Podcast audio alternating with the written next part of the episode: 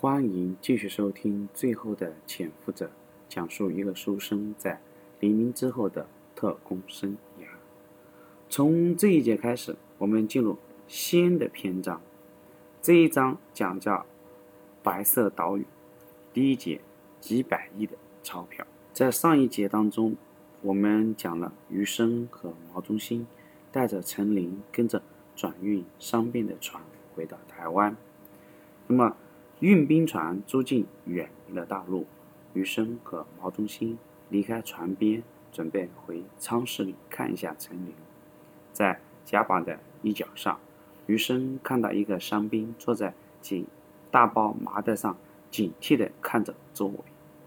作为资深的特务，余生一眼就看出来那几包麻袋里有很大名堂。他拍了拍毛中心的手，让他跟自己过来。果然，他们俩一靠近麻袋，那个伤兵就立刻就警觉起来，不自然地站了起来，打着石膏的右手指着他们：“你们要干嘛？”余生笑着没说话，一把抓过来一个麻袋，还挺沉的。这边毛中心已经把匕首掏出来割开麻袋，那个伤兵触电一样叫起来：“别打开！”余生把麻袋扯开。看到里面的东西，顿时兴趣全无。原来麻袋里不是别的，全是金圆券。被伤兵叫过来，其他的这个伤兵和护兵也围了过来。一些人七手八脚的把麻袋打开，发现里面全是金圆券，有的也掺杂了一些银元券，基本上全都是十万面纸和。百万面值的钞票，粗略估计，这几袋这个钞票至少有几百亿，好大一笔钱呢！那个看守麻袋的伤兵咕哝的说道：“这是上峰给我们的奖励。”听了这话，不光余生，连猫中心还有那些伤兵都对这些钞票嗤之以鼻。狗屁奖励！说起这金圆券、银圆券。那真是国民党政府的第一大祸害。这个要从法币说起。国民政府自从建立之后，一直没有自己的全国流通货币。在全国最硬的通货还是黄金、白银、袁大头。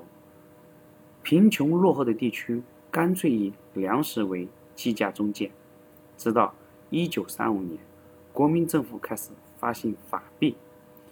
全国一共发行了面额十四亿，基本和国库黄金储备相当，可以说是非常坚挺的货币。一百个法币在一九三七年可以买到两头牛。随着抗日战争爆发，军费大增，国民政府只能大量发行法币，增填补这个财政赤字。于是，法币的发行量开始一日千里。抗战胜利的时候。法币的发行量已经到了五千五百六十九亿，是战争前的几百倍。这个时候，一百个法币可以买一条鱼。你看，我们之前，呃，在一九三七年可以买两头牛，到了抗战胜利以后只能买一条鱼。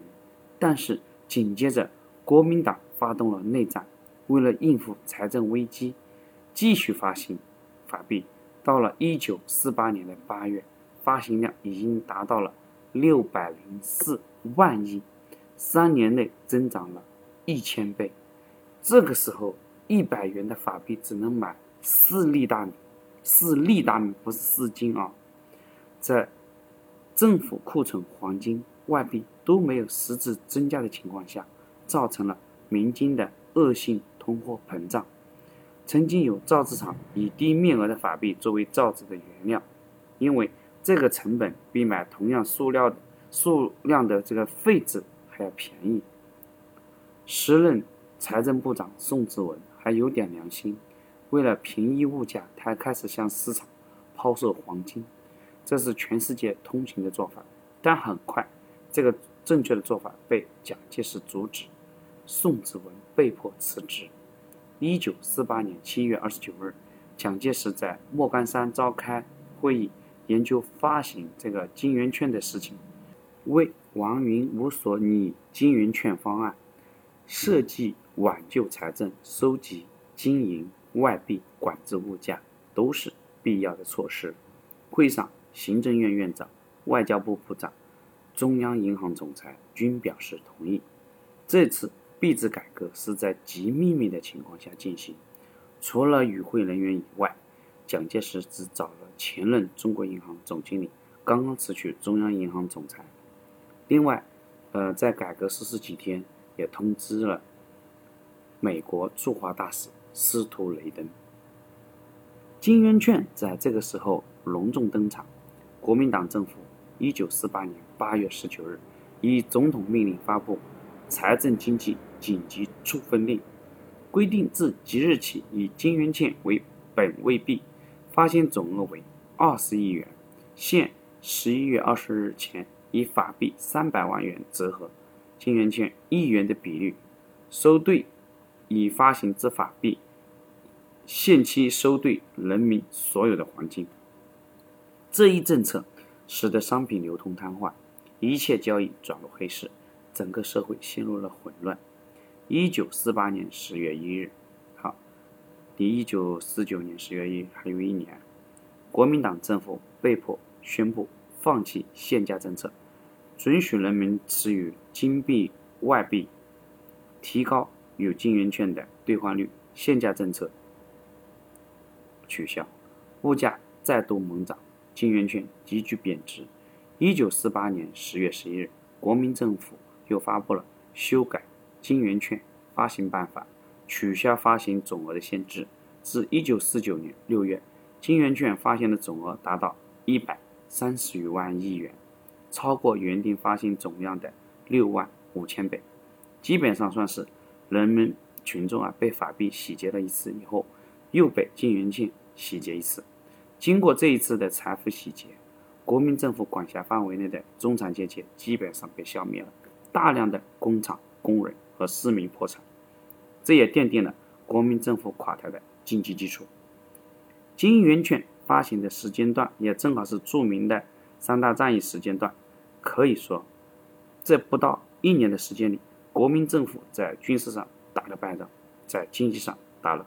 更大的败仗，金圆券已经成为了废纸。一九四九年迁到广州的国民政府，以取代金圆券的形式发行了一种新的货币——银元券。刚一开始发行规定，每七亿五千万元的金圆券可以兑换一元的银元券。可以说，这个政策基本上算是打算最后洗劫一次人民群众。不过，悲哀的是，这个政策。还没有开始实施，就随着国民党的节节败退，寿终正寝。可以说，法币、金圆券、银元券也是国民政府失败的三大工程。其中，金元券尤其是居功至伟，堪比淮海战役。在金门战役的关键时刻，国民党高层为了奖励十二兵团和二十二兵团的士兵，拿出大量的奖励品。重赏之下必有勇夫。没有想到的是，打完仗之后，士兵才发现，所谓的奖励居然是这些不如废纸值钱的东西，可想而知这个士兵的心情。但是，毕竟一船的钞票不能白扔，于是很多钞票还是成了麻袋发给了士兵。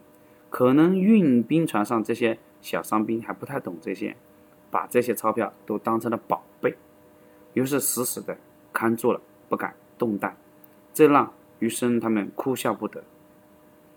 毛中心指着这些麻袋，对着那个伤兵喊道：“小兄弟，这些东西没有你擦屁股的纸值钱。”然后毛中心回过头看着余生：“余科长，想不想玩一把痛快的？”余生没有明白什么意思，只见毛中心拿起一款钞票，走到这个船的边上，向天空。奋力一扔，上百张钞票呼呼啦啦的随着海风飘向海面，甚是壮观。余生会心一笑，也拿着一款钞票走了过去，往空中一扔，就像天女散花一样的好看。